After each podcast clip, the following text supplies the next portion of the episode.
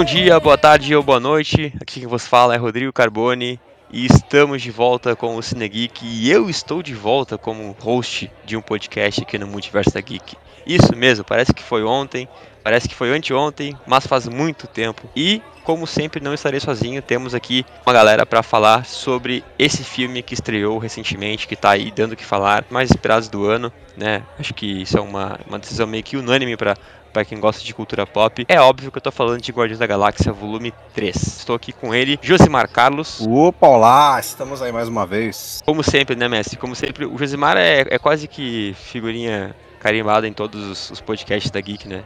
Só, Quase salve alguns que ele, não, que ele não está, senão ele está por trás na produção, né? Ah, isso aí é em todos. Esse daí não tem jeito, né?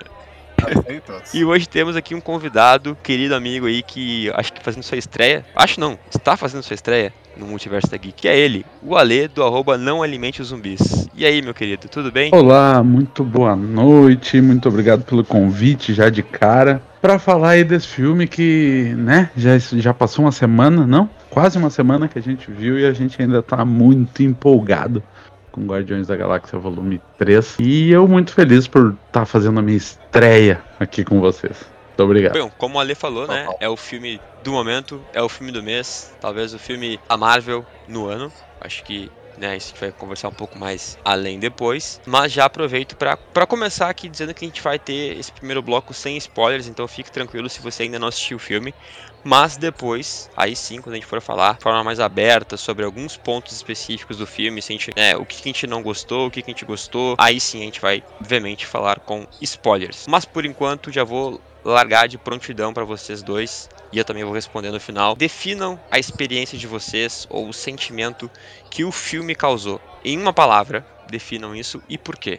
Pode começar. O Ale, o Ale que é o nosso convidado de hoje. Ale, já vou te botar na, na, na fogueira. Define aí uma palavra, o que, que foi. Ah, que bom. O que, que foi o volume 3 pra ti e por quê? Que bom, eu tava torcendo pra ser o primeiro, pra ninguém roubar minha palavra. uh, eu acho que não tem outra, assim. A primeira coisa que vem na minha cabeça é que o filme é emocionante, sabe? Eu tava assistindo com a Nath do meu lado e uma outra amiga nossa do outro lado, assim, e eu, eu só escutava aqueles, aqueles barulhinhos de quem tá chorando baixinho, tá segurando o choro, assim, desde o começo do filme, porque é para isso que o James Gunn veio com Guardiões da Galáxia 3. Dar um encerramento para pelo menos para esse arco desses personagens, para tratar de uma história que ele vem trabalhando desde o primeiro filme, né? Por mais que não seja objeto dela, ele mostra nesse terceiro filme quem que era o grande protagonista de quem que ele ia contar a grande história nesse filme. E realmente foi, foi emocionante, foi difícil segurar, segurar as lágrimas no cinema. Tô contigo, tô contigo, Ale. Mas antes de eu falar o meu, né, vou perguntar aí pro meu, pro meu caríssimo Josimar Carlos, qual o seu sentimento, o que que, como é que foi a experiência de assistir Guardiões da Galáxia Volume 13 em uma palavra? Então, já começo dizendo primeiro que sorte do Ale falar primeiro, porque essa era a minha palavra. Então, sorte que.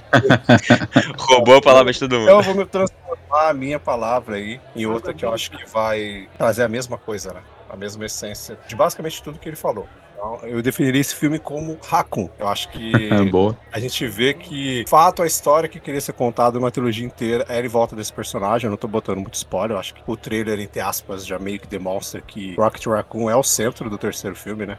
Então, isso não é spoiler pra ninguém. Mas a gente vê com esse filme que a história estava sendo contada, que estava te preparando para algo para frente, era envolvendo Rocket Raccoon. E ele acaba sendo também, não sei se é um ou o melhor personagem da, dessa história que o James Gunn contou. O personagem, eu me emocionei com esse filme tipo horrores, assim, desde o começo.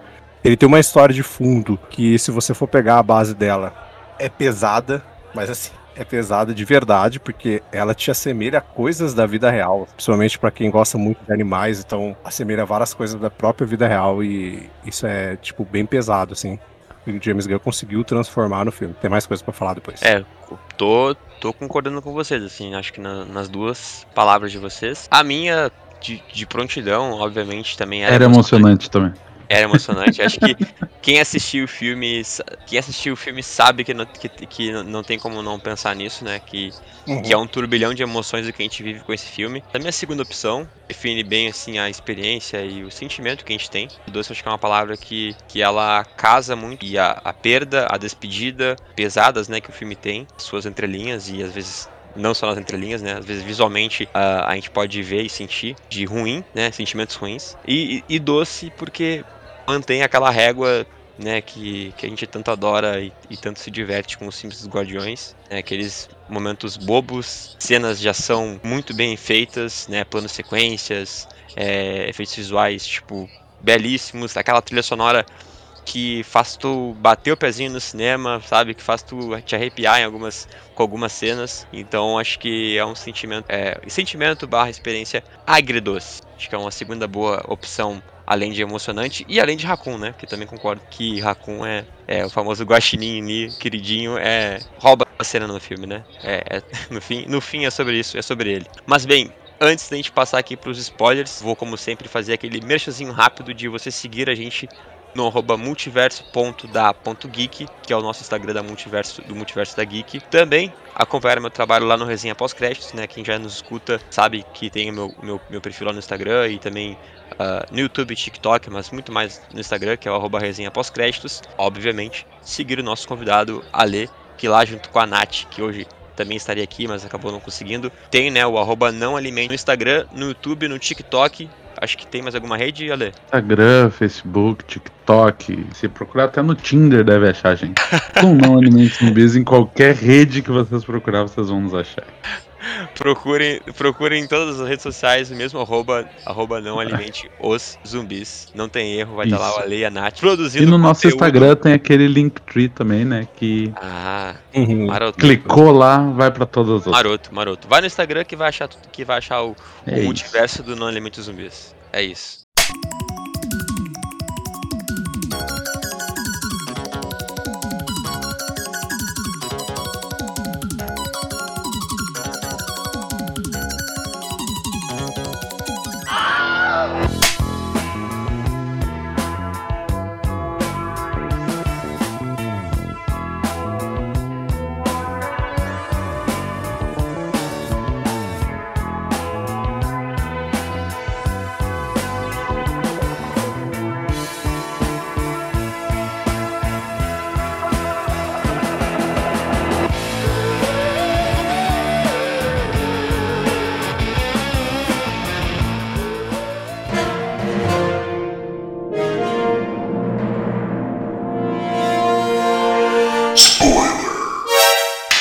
Então, galera, agora é aquele momento que, como eu falei no início, a gente vai trazer aqui a discussão sobre o filme, né? Eu, Josimar e Ale falaremos spoilers, então fique aqui por sua conta e risco, né? Já sabe que se você não assistiu o filme, vai vir spoiler aí, caso você se importe. É, pausa, salva o podcast, volta aí depois. Ou se você é um fofoqueiro de plantão, gosta de spoilers, né? Quer saber, não se importa. ou já assistiu o filme como nós aqui, né? Inclusive já vi duas vezes. Quero ver mais, acho, acho que vou ver uma terceira ainda. Fica aí que agora é aquele momento gostoso de falar sobre o filme. E já começo trazendo aqui uma provocação uh, super interessante pra galera. Guardiões da Galáxia Volume 3. É o melhor filme da Marvel após Vingadores Ultimato? Lógico que não, tem quanto menos, hein? Eu esperei pra ver se ele tava falando sério. Jamais, escuta lá, Cine Geek pra vocês verem o quanto eu amei quanto. Vai escutar lá. A gente, quase, a gente quase que fez um minuto de silêncio agora aqui pro quanto menos. Ficou aquele silêncio assim, é. será que era sério? Não, jamais. jamais. O Josimar, Josimar, ele, eh, se você não escutou ainda o podcast sobre Homem-Formiga e a Vespa Quanto Mania, procura aí. Tá aí, tá aí, tá aí no Spotify, tá aí no seu agregador é, de podcast tá. favorito, você vai ver Josimar e companhia pistolando com esse filme. Mas e aí, meus caras? É, é, o melhor filme da Marvel após Ultimato? Não, eu, eu fiquei em dúvida. Quando eu assisti, eu fiquei em dúvida no sentido do coração. Que quem me conhece aqui, né, Rodrigo vai, já vai saber, sabe que o filme do Homem-Aranha, o terceiro, para mim, até então, depois do Ultimato, tinha sido o melhor. Porque ele pega muito coração. O filme tem erro, quando a gente gravou, eu até falei, tem muito erro, né? Ele me pega porque o fã do Aranha desde criança, ver os três em tela, me pegou. Então, se eu pegar todos esses quesitos, eu acho que em outros sentidos, Guardiões da Galáxia Volume 3, ele também me pegou. Daí, acho que não entra totalmente a parte do fã, né? Eu acho que ele pegou no coração, mas ele trouxe outros conteúdos ali, conseguiu balancear mais coisas do que o Homem-Aranha. Nesse sentido, assim, agora considero o volume 3 o melhor, depois do, do Ultimato. Com a Homem-Aranha logo ali, ó. Bem atrás dele. Boladinho. Até vou gaguejar um pouco agora. Eu acho que sim e não ao mesmo tempo, sabe? Porque o, eu tenho uma questão de expectativa de que eu esperava após o Ultimato que os caminhos fossem diferentes, que a gente visse coisa diferente. E eu consegui ver isso em outras produções da Marvel. Isso me agradou muito, tá? Ah, mesmo eu acho que Guardiões ele bebe mais ou menos na mesma fonte do Homem-Aranha, e é trazer o que sabíamos que ia dar certo, que, que ia funcionar. Tu apela muito pro, pro emocional nos dois casos, né? Também acho que Guardiões da Galáxia 3 é um filme mais bem uh, resolvido em si, né? Porque afinal ele pegou muito na emoção, mas ele foi muito preciso e conciso dentro da própria história. O uhum. Homem, o Homem-Aranha 3 ali, ele tinha muita coisa para trazer de outros universos. Tem a questão do multiverso que ela ainda tá engatinhando, digamos assim, na Marvel, né? É, eu não vi nenhuma produção que realmente assim acertasse em cheio no multiverso. E isso acaba. É muito difícil falar em multiverso, né? É muito fácil de tu uhum. errar quando tu fala em multiverso. E, então era muita coisa para trazer para um filme só, apesar que eu acho que a emoção de ver os três Homem-Aranhas, uh, uhum. Guardiões da Galáxia, talvez poucos filmes vão fazer isso na vida. Assim, realmente para mim foi muito emocionante aquele momento. Mas eu gosto muito do que o Doutor Estranho no Multiverso da Loucura faz. Eu acho que ele tem mais cara de fase 4 da Marvel pro bem ou pro mal uh, do que esses outros dois filmes. Ele, ele puxa mais pra um lado de um filme de gênero, ele tem ali a, a liberdade do Sam Raimi de trabalhar, ele trabalha histórias que foram uh, criadas ou ampliadas dentro da própria fase 4 da Marvel. Uh, e isso me agrada muito. Né? Se for pegar só aspectos um pouco talvez mais técnicos do filme, eu acho que sim, Guardiões é o melhor filme até agora, fácil assim, da fase 4, fase 5, né? Mas eu gosto mais do caminho que o Multiverso da Loucura vai. Que nós ainda temos um filme que está terminando histórias que começaram lá nas fases anteriores da Marvel lá no pré-ultimato. Então é muito mais ele é muito mais fácil ele ter a cara mais próxima do ultimato porque ele está encerrando ciclos ainda. Enquanto o Doutor Estranho ele vem realmente abrindo esse universo novo, trazendo realmente experimentando coisas. Uh, e eu gosto muito disso, por mais que o, o filme tenha alguns problemas assim, mas eu gosto, além de gostar muito do filme, eu gosto muito desse caminho da Marvel, sabe? Então eu acho que, por mais que eu tenha gostado muito desses três filmes, principalmente, eu gosto. Eu tô mais próximo de querer ver mais do, desse caminho. Então hoje, para mim, o, o Multiverso da Loucura ainda ficaria com o filme que é dali que eu quero ver mais coisas, entendeu? Acertando ou errando, eu quero ver esse diferente dentro da Marvel. Eu também fiquei bem dividido pensando nessa pergunta. E é exatamente com o Multiverso da Loucura. Porque tem muita gente que não gostou, porque criou, né, aquilo que, aquilo que a gente sabe, né, a falsa expectativa é, de que, que, meu Deus, vai aparecer todo mundo, vai aparecer o Chapolin, vai aparecer né, a, a avó do é, Badanha. É o medo, é o medo que eu tenho com o Deadpool 3. É, é, é, é tipo aquela aquela expectativa exagerada de que seria um filme-evento com um amontoado de participações especiais. No fim teve participações especiais, né? O filme faz, né, essa... Ele tem a sua... seu multiverso da loucura, ele tem, né, o, o que ele se propõe a fazer. Para algumas pessoas surgiu... Uh, soou como frustrante não ter uh, tanta, tanta loucura assim, vamos dizer. Vamos dizer dessa forma. Mas bem, eu também fiquei bem dividido, isso que eu estava dizendo antes, tá? Eu fiquei bem dividido em relação a se é o melhor filme ou não, por causa também do Doutor Estranho, por, pelos mesmos motivos do Alê, por achar que é, ele é um filme muito, muito diferente do que a Marvel já fez. Ele dá uma liberdade criativa pro, pro Sam Raimi pegar e fazer, né? Tipo, cara, entregar na mão do Sam Raimi e falar assim, cara, faz tua mágica aí, coloca a tua identidade num filme da Marvel. Né? Faz um, um filme de terror para Marvel praticamente, né? Porque uh... o Evil Dead. É, porque porque o Multiverso da Loucura tem, né, o, o uma, uma pegada bem de terror, uhum. história, né? Que Sim. o Sam faz nos filmes deles. Eu fiquei bem dividido por esse motivo. Vou estar sendo refém da memória afetiva. Vou estar sendo refém da uhum. memória afetiva. O Guardião da Galáxia Volume 3, ele é sim o melhor filme depois do, do Ultimato, né? Na minha opinião, tá junto com o Doutor Estranho, que foi o meu outro, meu outro preferido até então, né? Antes do lançamento de Guardiões. Meus motivos para amar Guardiões é, é a conexão que a gente tem com os personagens. acho que Multiverso da Loucura, ele faz muito bem essa inserção, né? Como a Lê falou, de que agora vai ser assim, gente. Esses aqui são os personagens, essa aqui é a história. Mais que ele feche também um, um pouco da história que a gente, pensa, a gente pensou que né, uh, desenrolar em outras coisas, mas acabou se fechando ali. Ele tem os seus personagens próprios, ele não busca nada lá de trás, tirando ali aquelas, aquela participação especial ali, né? Que, uh, que daí é de, é de, é de filmes né, lá do, do X-Men lá de trás. Guardiões da Galáxia Volume 3 tem uma conexão muito forte com os personagens. Dos últimos títulos da Marvel, foi o único que eu me emocionei, que me fez chorar, que torcer pelos personagens. Eu, eu tive um pouco disso em WandaVision, que eu me emocionei com a questão da Wanda.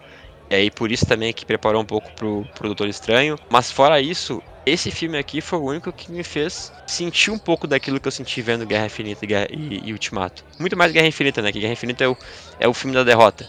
Né? O filme do, do, uhum. do, dos derrotados. Então, perdemos. Perdemos, exatamente. É o, é o perdemos, gurizado. Pelo jeito do, do James Gunn. E fazer cinema. Uhum. E para mim, James uhum. Gunn, assim, ele é um gênio no que ele faz. Ele pega personagens ah, aleatórios, não só da Marvel, né? Ele já fez trabalhos lá com, com, com Pacificador, com o Padrão Suicida da, da, da DC. Cara, fez, fez chover com o troço. Sabe? Ele não precisou pegar nenhum personagem principal para fazer a parada acontecer. Não vou falar muito do James Gunn agora, porque falaremos dele no, aí, aí pra frente, então galera, fique aí ainda. Mas tô dando, só fechando aqui meu, meu comentário, é, acho que Guardiões da Galáxia Volume 3 me pega muito por isso. Me pega pela conexão com os personagens e a forma que o filme é. Uma das coisas mais emocionantes que a Marvel fez, assim, na sua história. Não só da, da pós-ultimato, assim, é um dos, um dos, melhores filmes da Marvel, assim, pra mim. Exato. Bem, meus queridos, é. falamos aqui nossos motivos de se ele é o melhor filme da Marvel pós-ultimato ou não. E eu queria saber de vocês. Gostaram do filme? Uh, ou mais gostaram? Ou é, tudo, uma né? cena marcante? Cara, tudo? Acabou o Começa a ver Resumir tudo? Não, pode ser, pode ser, pode ser um pouco mais específico. Vamos lá. Assim, ó. Agora, posso cena... falar uma já, logo de cara? Posso Vai. falar uma logo? Tem uma cena, que na realidade é uma cena basicamente no final, né? No terceiro ato. Que eu vendo no cinema, assim, tipo, me deu uns arrepios e eu, me, eu senti uma empolgação vendo a cena. Ela deve durar o que, sei lá, cinco minutos, provavelmente. Não sei se é, mas deve ser algo assim. Mas eu achei sensacional. E há muito tempo que eu não via isso, acho que nem no filme. Tá, é, um filme da Marvel, talvez. Não sei se eu vi algo parecido, acho que só nos filmes de Avengers, provavelmente. Mas no próprio Guardiões 1 e 2, eu acho que essa para mim foi a cena mais memorável de ação, assim. Que é a cena de ação no corredor de plano sequência. Que cena sensacional, velho. Que cena maravilhosa. No som do Beast Boys, né? Ah, essa cena. E aquela cena, para mim, tipo, me lembrou muito de fato Avengers por este motivo, né? É aquilo de, de, uma luta em equipe e a câmera mostra um brigando, tá todo mundo no fundo, mas de repente a câmera pega, dá aquela virada, vai mostrar a segunda pessoa e ela vai passando pelo corredor mostrando cada um deles em ação, assim. E eu acho essa cena, eu achei fenomenal uma das melhores cenas de ação que eu vi em filmes de herói no, nos últimos tempos. Assim. Até a gente, a gente tava na mesma sessão da, de pré-estreia, eu ali ali. A gente falou, né, que o, o, segundo ato do filme, do filme ele, ele é, tipo, maravilhoso. Maravilhoso, assim. Mas para mim também essa cena foi muito, muito foda. E o que me pegou mais, assim, digamos, falando aqui do que a gente gostou do filme, né? É aprofundar a história do, do Rocket. Eu acho que terem dado esse, esse destaque para ele, terem focado no passado dele sem atrapalhar o filme, né, do que tá acontecendo agora aqui. É muito, uh, muito mais do que isso, né? Conectar o que aconteceu antes com ele, com o, o presente dos Guardiões e, e, até o que aconteceu nos outros filmes. A gente vê que a história sempre esteve ligada ao Rocket. O terceiro filme ele meio que fecha, amarra costura tudo ali. Mas acho que a, aprofundar um pouco mais essa parte dramática dele, por mais que dolorosa pra gente ver, é, eu Doloroso? gostei. Né? meio, meio, meio, brabo, né? Meio, meio, meio, meio filha da puta. Eu gostei de ver ele sofrer. Mas eu gostei dessa abordagem mais dramática para ele. E que, querendo ou não, nos dá a visão do por que, que o Rocket era uhum. assim pega todo aquele jeito dele amargo, as falas dele nos outros filmes e tal. Tu vendo esse filme, tu, tipo, trala uma coisa na tua mente, assim, de que tudo se fecha, Exato. tudo se conecta, né? É, por que, que ele tinha essa coisa com amizade, né? Que a gente Exato. vê no primeiro filme lá que ele é meio durão, né? Por quê? Porque ele perdeu todo mundo, velho. Só isso, né? Só é, isso. É o, é o medo que ele tem de, de qualquer outra pessoa que se aproxime, ao mesmo tempo. Uhum o apego que ele tem ao Groot, né? Desde o primeiro filme, assim. Uhum. Toda essa história que contou agora meio que justifica toda a relação que ele tem com qualquer outra pessoa que, que chegue perto. Assim, muito legal. O James Gunn tava ontem, eu acho, ou ontem, ontem, ele ficou acho que uma meia hora uh, respondendo perguntas no, no Twitter. E alguém chegou e perguntou logo assim no começo, perguntaram para ele realmente a ideia era desde o começo contar a história do Rocket. Desde o começo a ideia que ele tinha era mostrar com que o personagem principal dos Guardiões era o Rocket. E ele responde que sim. Né? Era, ele só respondia sim e não, mas enfim. Então acho que a ideia é essa. E eu acho que para mim é o ponto alto do filme, né? Porque se a gente tirar isso, a gente vai ver que a história do filme é, é bem simples, né? Tu tem que ir lá tem que pegar uma coisa que vai salvar o Rocket, e daqui tu começa com várias outras. Como é que eu posso dizer? É, é tudo meio óbvio, né? O, o vilão vai para cá e a gente automaticamente sabe que ele tá indo para cá, então a gente vai atrás dele porque ali na frente nós vamos fazer uma luta. Então é tudo meio que óbvio, né? Tu, tu vai, uma coisa vai puxando a outra meio sem ter, sem ter que contar muita história. Eu acho que o, o grande ponto alto do filme é realmente que toda essa aventura que eles estão passando atrás do Alto Evolucionário é realmente ligada ao Rocket é como a história do Rock te prende toda essa aventura que ele tá contando nesse filme. Eu acho que é o grande é a grande coisa que o James Gunn faz, né? Como ele consegue pegar essa história, botar dentro de uma aventura onde ele traz comédia, onde ele traz ação, onde ele traz tudo e ele puxa esse drama para dentro para dar o peso que ele dá pro filme dele. Peso que nenhum dos outros dois tinham, né? Então já chutando aqui para mim é o melhor dos três Guardiões da Galáxia. Não sei se essa pergunta estava ali no roteiro, mas enfim, acabei falando. e é isso que funciona. Inclusive o primeiro ato do filme, que é o que eu menos gosto, é esse peso dramático do Rocket que ele traz desde o começo que segura para mim o começo do filme. Disparado para mim a melhor coisa do filme é o, é o rolê do Rocket, o trabalho de voz do Bradley Cooper, parece que tá tudo uhum. muito perfeito nesse filme, quando se trata do Rocket. Então para mim essa certeza é a melhor parte assim, fácil do filme e são as partes que realmente mais emocionaram. Né? E aproveitando que o Ale já puxou, né, já falou do que ele não gostou, vamos, vamos me, me conte, conte mais, Ale. O que, que poderia ser melhor no filme? O que, que tu não gostou no primeiro ato? Talvez a gente tenha alguma coisa bem. Então. A gente já conversou, né? Na saída do cinema naquele dia. e eu acho que vai ter uma coisa que a, gente vai, que a gente vai concordar que a gente não tenha gostado junto, assim. Conta pra galera ali o que, que poderia ter sido melhor. Então, já filme. aproveitando que eu me passei, né? Já, já acabei falando demais. É isso, assim. O primeiro ato do filme, ele visualmente ele me incomoda muito. Todo esse rolê do, deles indo lá, eu esqueci agora o nome do, do lugar, mas a base é aquela feita de, ah, de, de organismo vivo. Isso. Principalmente a parte de dentro, ela visualmente me incomoda muito. Né? Aquelas paredes, muito, aquele lugar muito branco, aquela água meio amarela. Aquilo visualmente me incomodou. Eu tava torcendo que eles saíssem dali logo. A roupa dos, dos, guardas, nada daquilo ali eu consegui comprar muito daquela ideia no começo do filme. Né? Como eu disse, era realmente quando saía dali e passava por uma memória do Rocket que a gente vinha principal, a gente tava vendo principalmente o Rocket novinho, né, criando aquele laço com os amigos dele ali dentro dos experimentos. Aquilo ali que segurava o começo do filme para mim. Né? Então, a própria aventura de ir lá para pegar um negócio que depois, né, nem sei se serviu muito, enfim, e a forma como eles sabem para onde é que tem que ir depois dali, incomoda um pouco nesse começo. Não acho ruim, mas, mas me incomoda. O nosso querido Adam Warlock, né? Esse para mim realmente assim é o ponto baixo, muito baixo do filme. Literalmente James Gunn botou ele no filme porque ele botou uma cena pós-crédito lá no outro filme e agora ele chegou e disse: Meu Deus, eu tenho que fazer alguma coisa com a Adam Locke. então eu vou botar ele aqui pra ele, pra ele dar umas voadas. Já vou testar umas cenas de Superman com ele voando aqui, que eu vou ter que fazer o Superman lá na DC depois. Isso. E é isso. isso. Ele vai ser um cara meio bobão. Eu acho que fizeram ele. Eu gosto dessa ideia dele ser ingênuo, porque ele realmente saiu do casulo muito antes, como eles explicam ali mas eu acho que ele passa do ingênuo pro bobo demais. Eu não, eu não gostei nem um pouco assim do personagem. Eu, go eu gosto do ator. Acho que ele entregou o que o, o, que o James Gunn pediu para ele. E acho que ele funcionou bem como Adam Warlock dentro dessa pegada Guardiões. Mas realmente ele é completamente descartável. Se tu tirar ele do filme, não faz diferença nenhuma. O filme vai continuar sendo excelente do jeito que ele é, mesmo Exato. sem o Adam Warlock. Talvez a pior cena do filme seja com ele, né? a cena do, do Peter Quill lá caindo no espaço todo congelado e ele vem com o dedinho assim para encostar nele. Ah, ali para mim realmente aquela cena ela não precisava existir. Eu acho que a, aquela cena é o certeiro que tira a perfeição do filme. Né? Mesmo aí... com essas outras coisas que eu não gostei, eu podia até dar aquela passada, tipo, ah, esquece. Ah, Mas essa é o... cena realmente ela é ruim. Mas aí agora vem o plot essa twist. Cena é ruim. Vem o plot, twist. É o... o plot twist. Aquela cena lá é a criação de Michelangelo. Uhum. Michelangelo pois é. E, não, e é literalmente aquilo, porque tu olha o movimento, o jeito que tá o, o Chris Pratt, né, que é o Peter Quill, uhum. e, e, o Adam Warlock chegando. É a mesma posição. É a mesma posição. E eu subentendi, aí é uma leitura totalmente minha, não sei se já tem alguma teoria em relação a isso. Aquele toque foi a passagem de bastão, sabe? A, a, literalmente a criação. A criação de um novo grupo de guardiões. Porque depois que o Peter Quill acordou, ele já acordou, tipo assim, ó, tem que falar com a galera. Então pra mim aquela Se cena. fosse a passagem de bastante, tinha que ser pro Rocket também, né? Não a cena É. com o Adam Warlock. É, é, Mas- eu acho que meio é- que só. re- Eu gosto da teoria, mas só reforça que, tipo, o Adam Warlock tá ali porque nós tínhamos que botar ele ali, entendeu? Não, isso sim, isso, isso total. Eu, eu, eu, eu, eu, uma das coisas que eu menos gostei no filme. Tô revoltado com o Adam Warlock. Nossa, eu, eu saí do, eu saí do cinema, a primeira coisa que eu falei pra vocês foi isso, né? Que eu falei, cara, ele tá muito bobalhão.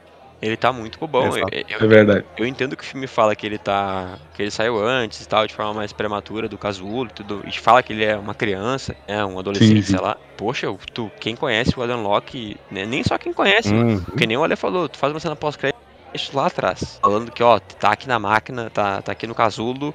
O Adam Arlock. Deu muito tempo pra galera pesquisar quem era esse Adam Arlock, por que, que ele ficava no e porque ele teve uma cena pós-créditos com, com nível de tensão. E aí tu olha, tá, tipo, putz, Ardan Locke nos quadrinhos, poderoso, imponente. Bah, vai dar trabalho pros Guardiões. A, a pegada dele no filme, eu achei que ia ser essa, sabe? Não, não um lado de bobalhão. Eu achei que ele ia ser esse cara que ia confrontar os. O, desde o início eu achei que ele ia ser esse cara que ia confrontar o- os Guardiões. E ele, ia- ele ia ver que tava errado e ia se juntar a eles.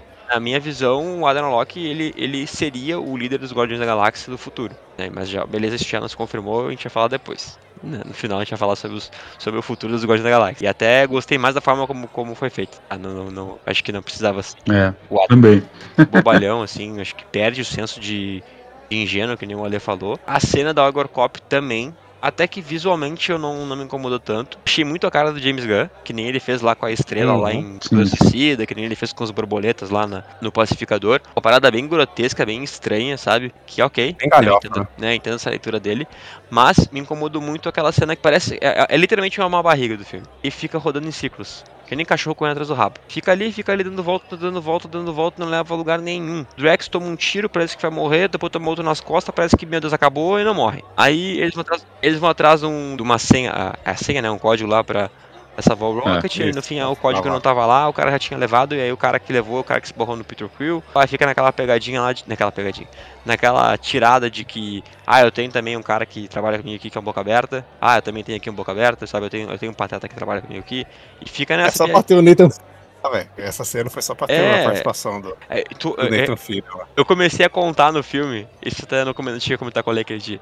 Eu comecei a contar Verdade, no filme as pessoas que trabalham com o James Gunn sempre. Tava ali a mulher dele, Aham.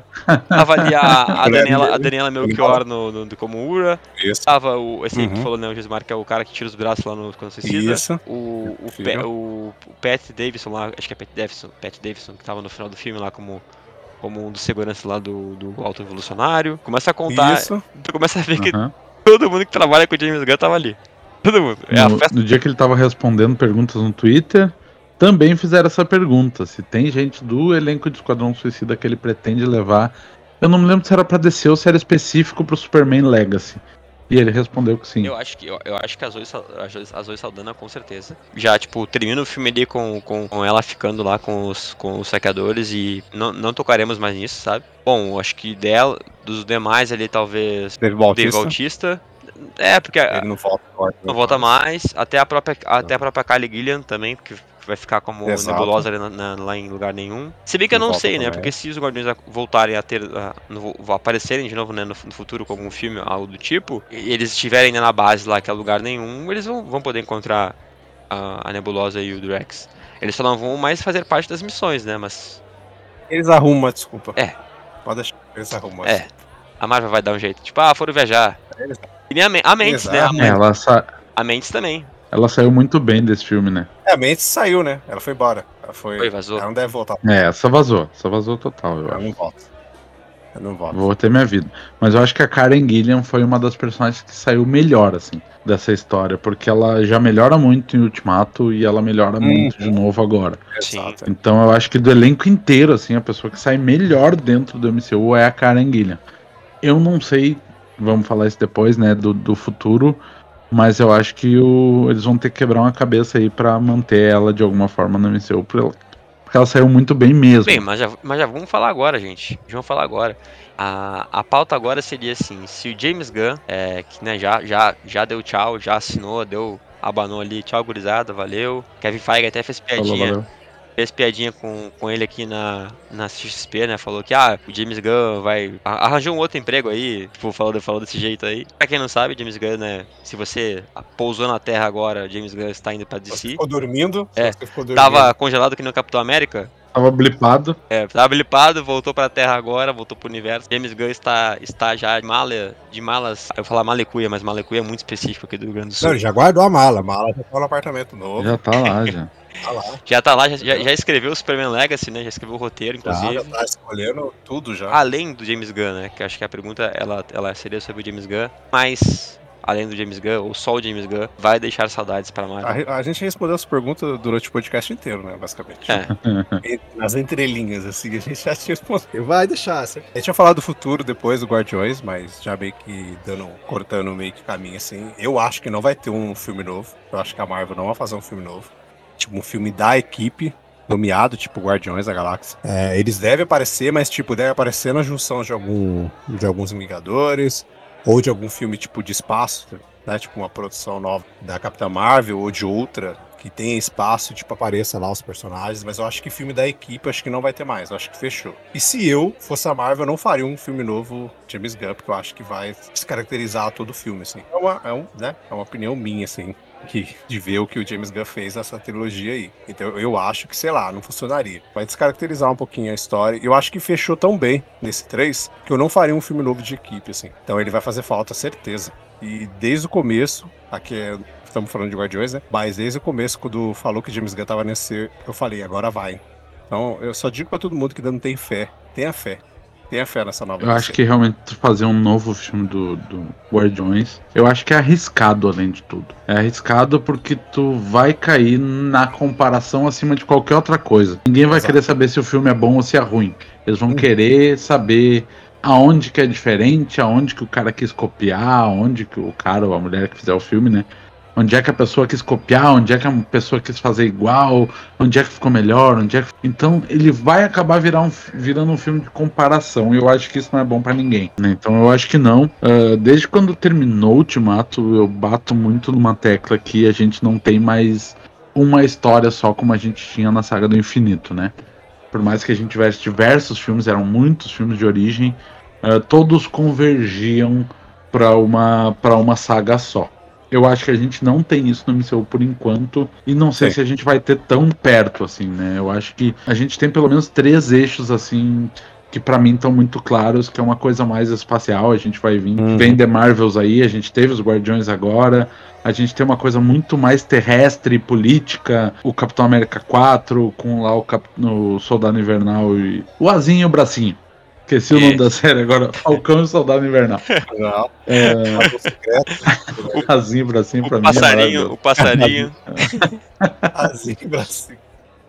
Tem invasão então, secreta vindo aí também. É, tem invasão secreta vindo aí. O próprio Pantera Negra, que uhum. com todos os problemas que tem, fala muito dessa questão geopolítica que ficou no mundo. E eu acho que é um puta tema pra Marvel fazer, trabalhar e vai trabalhar isso.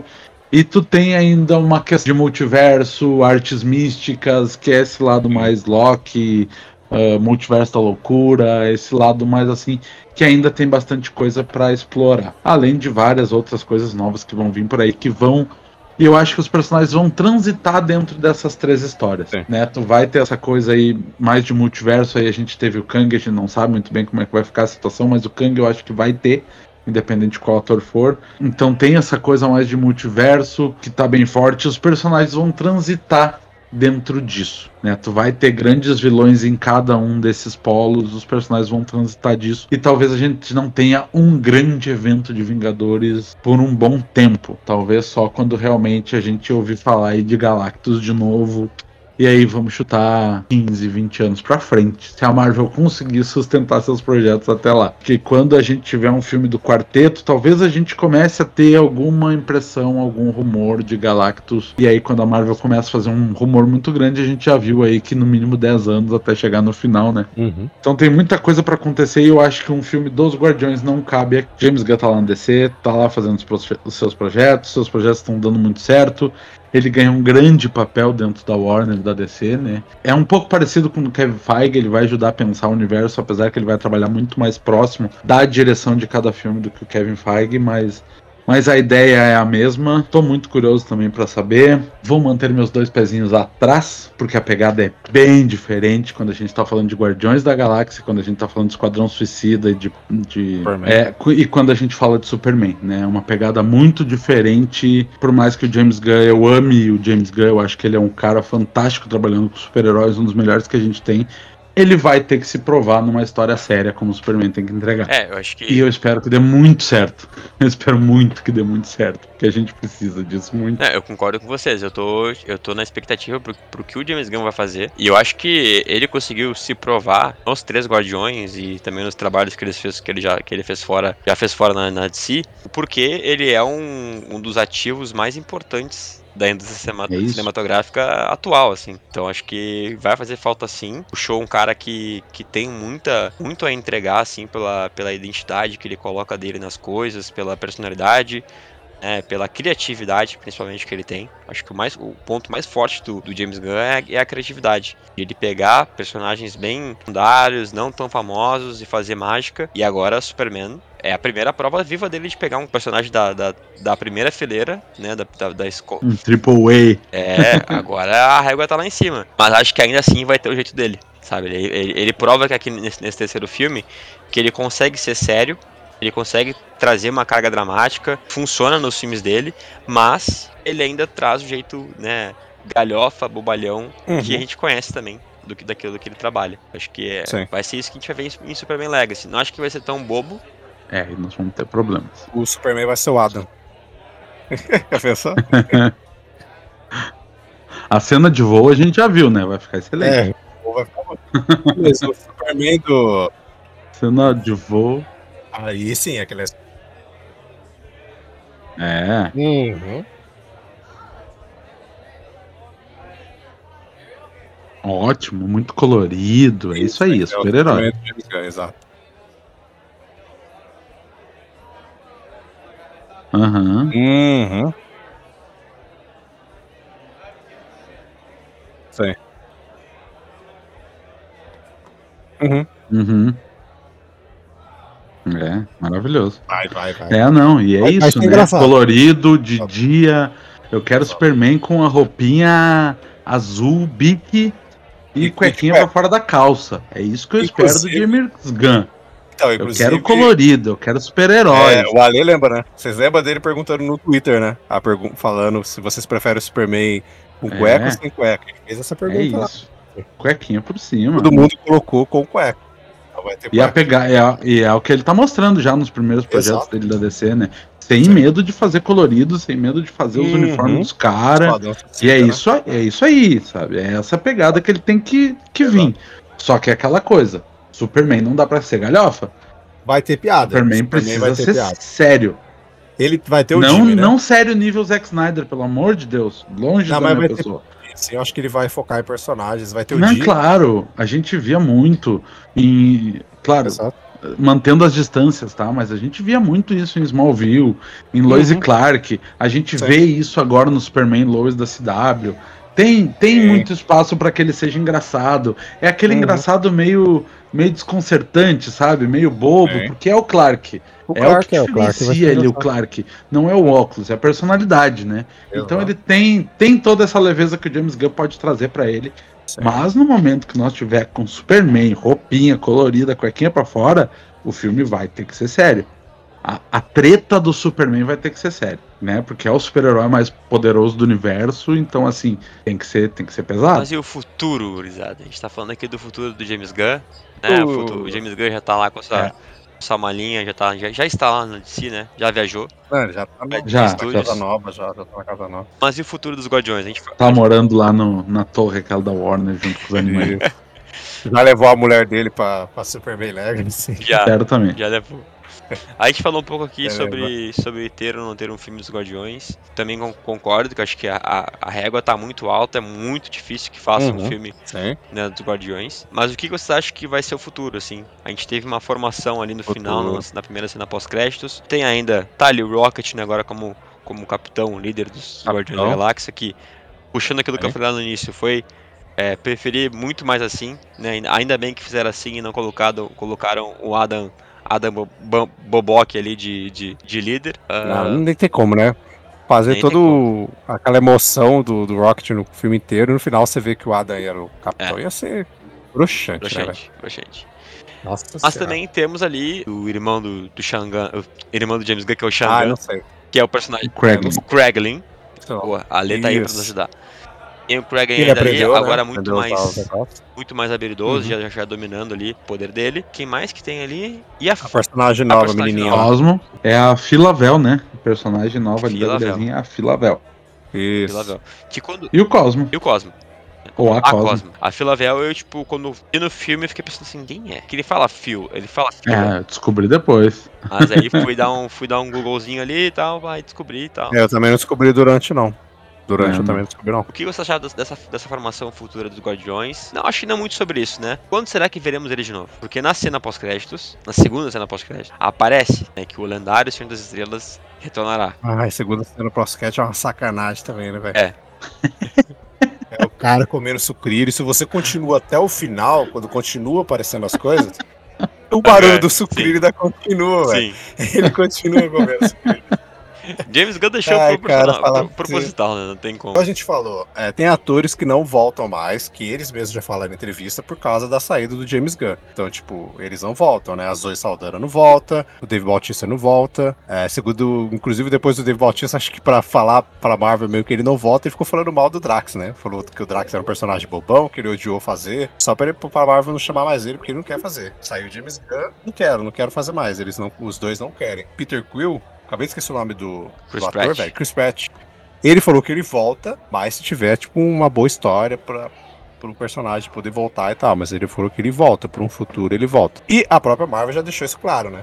Fala que ele vai voltar no final ali. Então você sabe que em algum momento o personagem retorna. Eu, Josimar, assim, eu preferiria, é uma parada meio triste, assim, pra, pra quem tá ouvindo, mas eu preferiria que ele tivesse morrido no filme. Porque Eu eu, também. acho que daria Todos um peso nós. muito maior naquela cena que ele tá lá fora. Porque a gente já viu isso acontecer. Pô, Yondo morreu, velho. E ele não morreu. Ele basicamente foi estourado ali. Aquele inchaço que ele tem, não é Uhum. só a pele dele que inchou, entendeu? Aquilo ali tem todo o sentido do espaço ali. E Yondo morreu quando aconteceu aquilo com ele.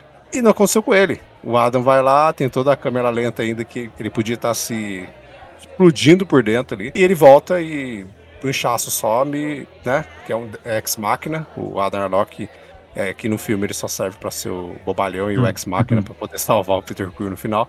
Mas eu preferiria que ele tivesse morrido. Acho que seria mais digno, assim, de um fechamento de história e tal.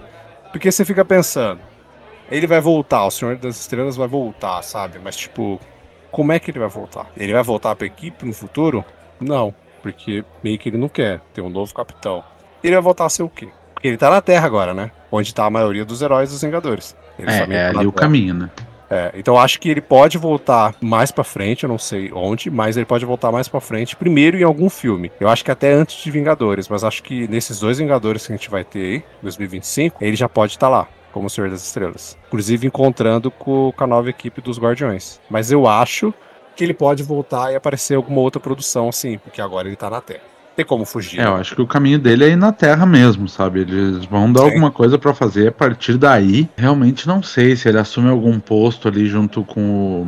Que, que tá meio numa base no espaço, né? Então isso pode acabar levando ele junto pro espaço de novo. Mas realmente eu vejo ele. É o personagem que eu menos vejo fácil de tu encaixar sem ter a formação, alguma formação dos, dos guardiões. Né? Todos os outros eu acho que eles são personagens que funcionam muito bem em batalhas. Se tu precisar jogar o, o Groot e o Rocket no meio de uma batalha, vai ficar legal, né? Ele, é ele para mim, é o que menos encaixa solto só pra estar ali pra batalhar, entendeu? Sem ele ter um arco específico pra trabalhar com ele. Ele ser o líder dos Guardiões, ou ele tá atrás do pai, ou ele tá atrás da Orb, lembrando os outros filmes, né? Tu sempre tinha um arco dele, ou agora ele tentando salvar o Rocket, porque é ele que levava a história do filme por ser o líder dessa equipe. Ele sem uma equipe pra ele liderar, eu vejo ele muito sem função. E realmente eu acho que era o personagem que mais a galera ia ficar feliz se tivesse passado dessa pra uma melhor, né? Se ele tivesse ido de arrasto pra cima ali, eu acho que todo mundo ia ficar bem feliz. Eu acho que desde a cena lá em Guerra Infinita, ninguém aguenta mais o Peter Quill. É, é, Ah. é, e assim, Falando por mim, tá? Não, mas acho que. Mas enfim, eu acho que a, a, podia muito bem. a morte deles, ali naquele fim ali, seria. Faz sentido é, né? Seria mais, mais sensato, assim, tipo, final de ciclo, assim mesmo. Tanto que ó, dois personagens que eu achei que queriam ir de raça pra cima aqui era ele e o Rocket. Uhum. Na minha cabeça era isso. Era ele e o Rocket indo e que o Adam Warlock não ia ser esse bobalhão que é. E ele seria o novo líder dos Seria o Guardiões no futuro. Faz sentido. Gostei Eu tenho uma teoria, ficou vivo. ele ficou vivo. E agora é o líder dos Guardiões, mas o Chris Pratt, o Peter Exato. Quill tá ainda ali, né? Vamos ver o que vai acontecer com Eu ele. tenho uma teoria do porquê eu acho que o Senhor das Estrelas ficou vivo. Não sei se é, mas é, para mim, na minha cabeça, seria uma única coisa que faria sentido no futuro, mas não sei. Pode ser viagem. Eu acho que ele tá aí porque a gente sabe que logo logo vamos ter X-Men. Será que ele não tá ficando aí simplesmente para poder ter um encontro com a Kitty Pryde? E porque todo mundo sabe que os dois se namoram, né? Hum, em um certo momento das HQs, a Kitty Pryde tem um relacionamento com o Senhor das Estrelas. E depois, quando acontece, eu não lembro agora se ele sai ou se ele morre. Acho que ele morre. Ele morre e a Kitty Pryde vira a nova Senhora das Estrelas. Ela lidera os Guardiões virando uma Senhora das Estrelas. Então, será que eles não deixaram ele vivo pra ter alguma coisa assim com o X-Men? Uma parada no ele tá futuro, bem sabe? tiozão, né? É, então, isso por isso que eu pensei, né? Que ele tá tiozão. Ele vai mesmo faz piada de- nisso o filme inteiro. No, Kitty Pryde inclusive. né? tem 20 anos, né? Não Mas sei. não sei, assim. Entendeu? Faria um pouco de sentido e tal. Com X-Men, tudo e tal. Pra em algum momento, tipo, ele abandona e passa o bastão de vez pra uma nova. né, Um novo senhor, mas que não seria um novo senhor, e ser a nova Senhora das Estrelas. Tipo, eu não sei se atualmente ainda é ela, mas ela ficou um bom tempo como Senhora das Estrelas depois que ele morreu, assim. Eu acho que eles até casaram, inclusive. Daí ele morre e ela assume como Senhora das Estrelas. Então, não sei, né? Talvez. Ou pelo menos não ter relacionamento, mas pra ele passar o bastão pra alguém. No, no- talvez no Dinastia Kang, talvez no Guerra Secreta. Exato. Vamos ver, né? Vai que os Talvez um X-Men. personagem que ficou ali pra frente. Tipo, nós precisamos matar alguém nesse filme. Temos o Peter Quill lá. Vamos trazer ele que a gente mata ele aqui mais pra frente. Só pra dizer James que Gunn deixou essa ele. bomba aqui. O James Aham. Gunn deixou essa bomba pra nós aqui. Vamos matar ele. Ninguém sabia daquela frase no final. James Gunn botou na, na finaleira. Vou deixar isso aqui pra vocês, ó. Surpresa. Os caras assistindo o filme. Gente, vocês viram que tá escrito aqui, ó? No final, aqui, ó. Senhor das Estrelas voltará. Mas como, gente? James Gunn tá rindo lá, ó. Nesse exato momento. Aham. Tá rindo de descer. Falando, segura o Senhor das Estrelas aí agora. Ele é teu. Levar pra fazer o Superman, ele não quer, né? No sleep